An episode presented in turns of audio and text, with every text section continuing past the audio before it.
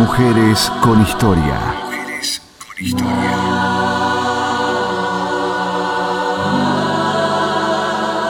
Mujeres que marcaron un camino. Mujeres que rompieron barreras. ¿Dónde están los bebés? A ver, ¿dónde están? ¿Por qué no nos dicen a nosotros si están vivos, si están muertos? Mujeres con. Historia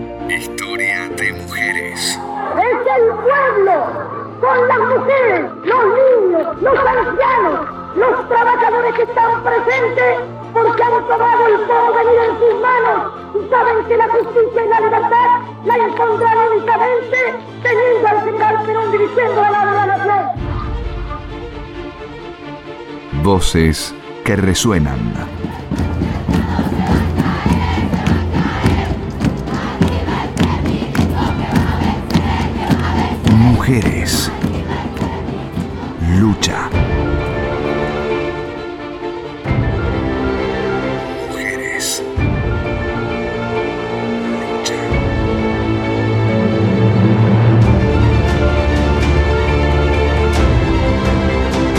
Ana Emma Lucía Bedoñi de Basaldúa, primera ministra de Educación de la Argentina.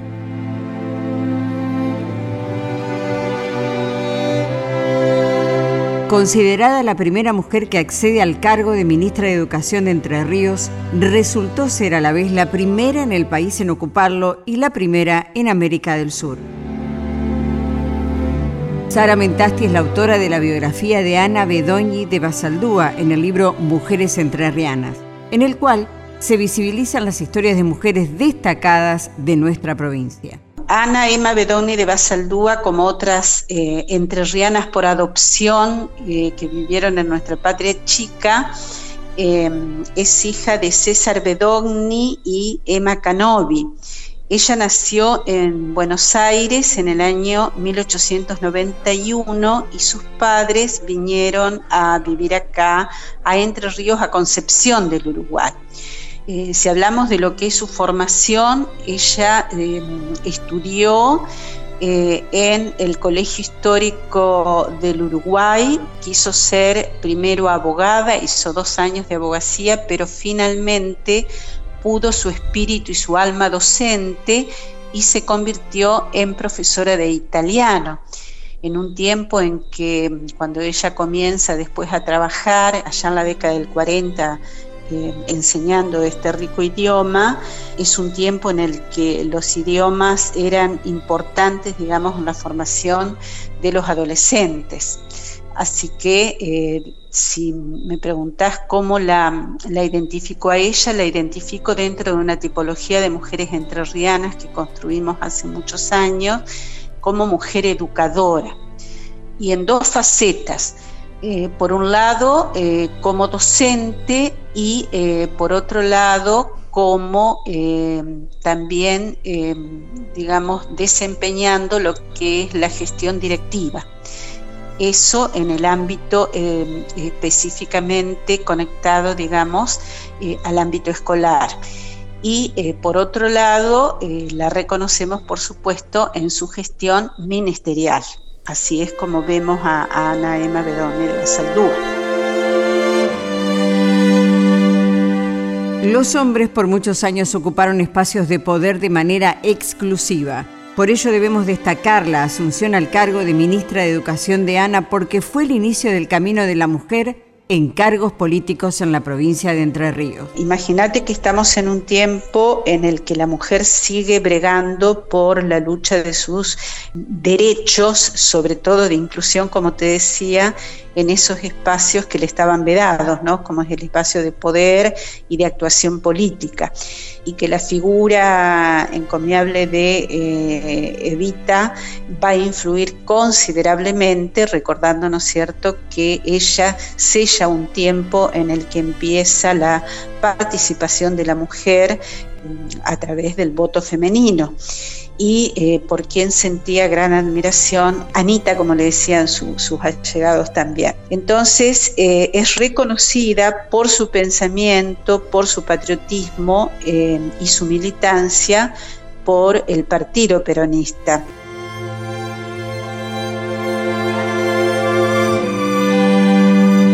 Ana Bedoñi de Basaldúa inició sus actividades el 7 de octubre de 1940 como profesora de italiano en el Colegio Nacional de Paraná.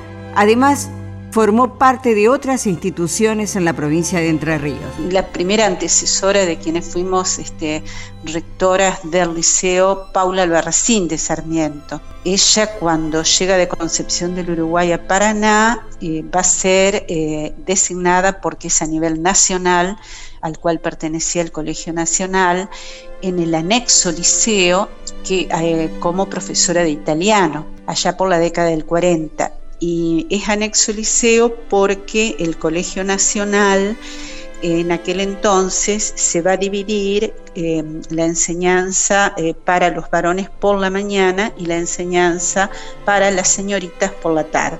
esa institución que se separa en el año 1939, será a partir de 1948 eh, el Liceo Nacional de Señoritas, que en 1961 eh, pasará a llamarse Liceo Nacional de Señoritas Paula Albarracín de Sarmiento. Y em, digo esto también porque el, em, quien estuvo al frente del liceo, sus dos primeros rectores, el que es dependiendo del Colegio Nacional, Calderón Hernández, y ya como institución independiente del Colegio Nacional va a ser Octaviano Imas. Y justamente Emma reemplaza al profesor Octaviano Imas. ¿Qué te quiero decir con esto? que es la primera eh, rectora mujer del Liceo Paula Berracín de Sarmiento.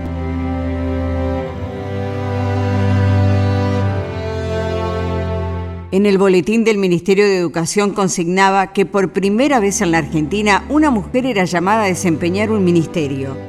Esto sucedió en 1951 cuando Ana juró como ministra se puede destacar varias propuestas que llevó adelante. Como ministro de Educación, ministra de Educación, que asumió allá por el año 1951 hasta el año 1952, lo hizo eh, elegida por sus condiciones, por sus ideales, eh, por sus convicciones, su formación docente y también por su militancia política dentro del Partido Peronista. Y eh, como ministro, lo que yo he recuperado dentro de esa documentación que fue posible confrontar del Archivo General acá de la provincia, destaco dos o tres aspectos un aspecto que tiene que ver con lo que ella eh, pretende, digamos, en beneficio del docente y pensando en él,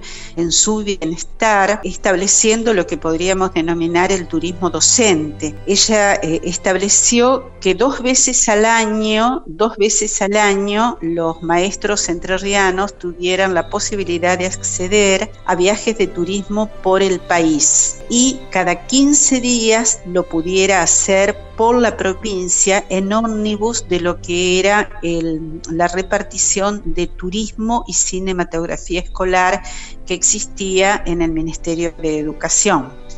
Ella decía que tanto el viaje por el país como el viaje por la provincia enriquecería al docente en su conocimiento tanto de la historia como de la geografía para destacar porque no es una situación que uno haya vivenciado, digamos, en los tiempos de docente donde se nos ofreciera esa posibilidad. El segundo aspecto a destacar en su obra es que en el año 1951 eh, se la considera la fundadora del hogar del maestro, un hogar que ella eh, solicitó a los docentes entrerrianos pudieran participar en la comisión directiva, a la Sociedad de Maestros Provinciales de Entre Ríos, pero eh, la Sociedad de Maestros no aceptó estar en este, eh, administrar este hogar y entonces ella lo hizo como eh, presidenta honoraria, nombrando también a, cuatro docentes sin distinción, digamos, de,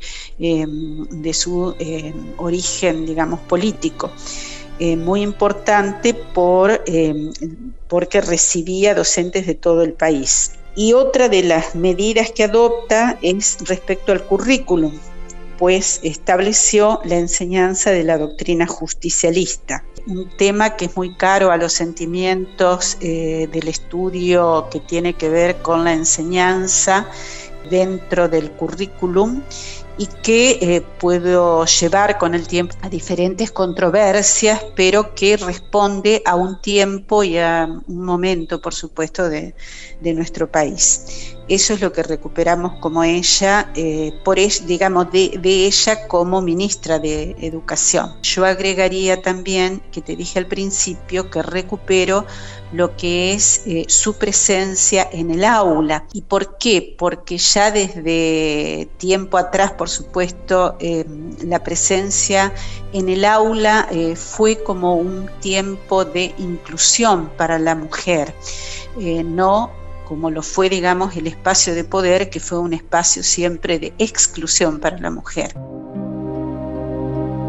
Luego de su trabajo en el ministerio regresó a Buenos Aires donde se desempeñó como rectora del Colegio Nacional de San Isidro, con el dictado de horas de italiano en el Colegio Nacional número 7 de la capital federal. Ella contrajo matrimonio con Manuel Daniel Basaldúa, perteneciente a una familia conocida de acá de, la ciudad de Paraná, y ella enviudó en el año, antes de prácticamente de ingresar a la docencia, ya estuvo viuda, y yo calculo que después, para ella, digamos, volver a su tierra inicial, que era Buenos Aires, le significó también como eh, la posibilidad, digamos, de reencontrarse a lo mejor con su familia y continuar la carrera eh, docente allá, eh, que lo hizo y lo hizo también en, la gestión directiva. ¿no?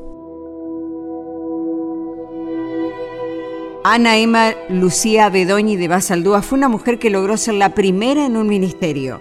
De este modo consiguió abrir caminos para que más mujeres comprometidas por el bien común de la provincia y el país se sumen a espacios que con trabajo y dedicación ya no son exclusivos de los hombres. Mujeres con historia. Un espacio a las mujeres que son ejemplo de verdadera inspiración. Mujeres con historia. Mujeres que marcaron un camino. Mujeres que rompieron barreras. Un trabajo realizado por Vanessa Giraldi de la Universidad Nacional de Entre Ríos. Producción LT14, Radio General Urquiza, Nacional Paraná.